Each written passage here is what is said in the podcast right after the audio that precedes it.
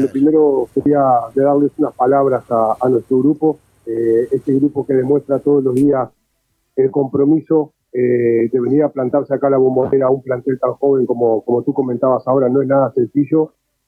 Y, la verdad que demuestran en el día a día el compromiso, la familia que son y por eso que se ha podido sacar el resultado. Lo habíamos hablado, esto se iba a hacer entre todos. Tenemos gente muy joven, gente un poco más con experiencia que aportan desde su lado, pero quiero hacer una mención especial realmente al grupo y a la familia que son estos hijos porque es difícil a veces expresarlo con palabras y verlo en el día a día, el sacrificio que hacen todos juntos, ¿no? Así que un poco va por, por esa línea tu pregunta. Y cómo te va, buenas noches, Marcelo Valera de Metegol. Consultarte si la idea era ir a presionarlo a Boca, sobre todo en la salida, sabiendo que podían cometer errores, y ahí estuvo la clave del partido. ¿Coincidís con eso? Creo que nosotros planteamos eh, un bloque medio, contra Boca, no fue la intención salir a presionarlos en salida de balón, porque sabemos que nos encontrábamos contra un equipo que maneja muy bien el juego combinativo, maneja muy bien las transiciones, entonces nosotros lo que teníamos que tratar de mantener era el bloque, el bloque medio, Boca, verdad que nos tiró en el primer tiempo un poco hacia atrás, pero dentro del bloque medio lo que nos preocupaba era no saltar a la presión de forma individual, de estar ordenados, de que venga una orden de atrás hacia adelante para tratar de mantener a Boca lo más alto posible y sobre todo por lo que te comentaba de que sabemos la calidad individual de Boca y es un partido que tácticamente habría que trabajarlo como se trabajó para poder sacar los tres puntos. ¿Qué tal? Buenas noches, Marcelina Salazar González para Mundo Boca. Quería conocer la opinión acerca del festejo del gol de Trojansky, que bueno, le termina dando finalmente la victoria. No, no sé, digo, sabés que son partidos donde las pulsaciones van muy arriba, eh, después fue nada, dos minutos, alguna palabra de más entre nosotros, entre ellos, pero después terminó todo ahí. Es fútbol y quedó todo en la cancha, estaban los jugadores a, a 200 revoluciones por minuto y hay que entenderlo muchas veces y, no ha pasado más que, simplemente lo que han visto.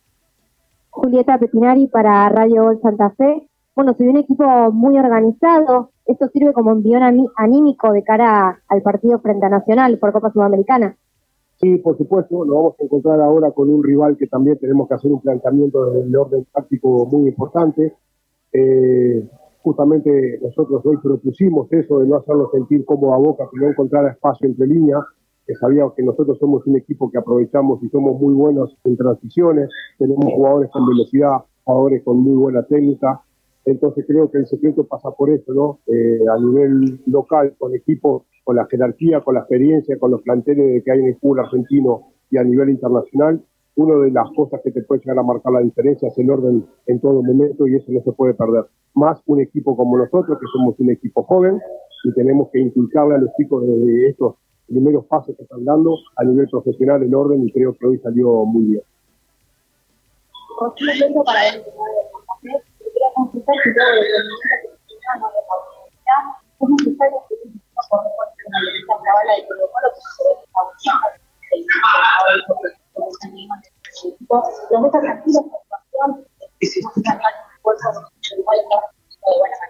Nosotros, estamos muy, pero muy contentos con el plantel que tenemos. A la prueba está de que no es la boca en cancha de boca. No es nada sencillo. Después con el tema de los fichajes, realmente uno se dedica poder trabajar, a trabajar con el grupo que hay ahora, en un grupo que creemos que tenemos 100% de confianza en cada uno de los integrantes de, este plantel y con respecto al tema de los refuerzos, no tengo nada, más para comentar.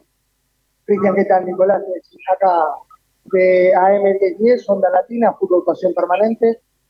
Unión pareciera que lo ganó en las dos áreas. En primera instancia, no sé si esto estuvo planificado de cortarle a Boca su juego por el costado para que se equivoque lo más posible por ir de contra. Y después el cambio, eh, sobre todo de Bayern al final, que Unión lo va a buscar un poco más los objetos. ¿Pensás que esas fueron las claves que le permitieron a Unión ganar este partido? Yo creo que sí, creo que puede estar un poco el secreto del, partido. Nosotros creo que dentro de lo que fue el bloque medio, y muchas veces también Boca nos obligó y nos tiró hacia atrás, creo que el equipo cortó muy bien los circuitos, sobre todo por el sector izquierdo con Fabra, que sabíamos que era un jugador que iba a tener mucha presión en ataque. El equipo se plantó bien, hubo muy buena comunicación, no le dejamos fácil línea, y yo creo que lo que le comentaba a tus compañeros, esa fue un poco la clave. Con respecto a los cambios, teníamos que respetar, sobre todo de mitad de cancha adelante, el 3-1 por delante del todo medio centro con gente fresca, porque sabíamos que si no respetábamos en ese sector, en el poder sexual de la fase ofensiva, Boca se les iba a venir cada vez más, y la idea era tampoco que Boca cierre en el arco, sino tratar de mantenerlo un poquito alto, lo más alto posible para intentar que no nos haga daño. Y así fue.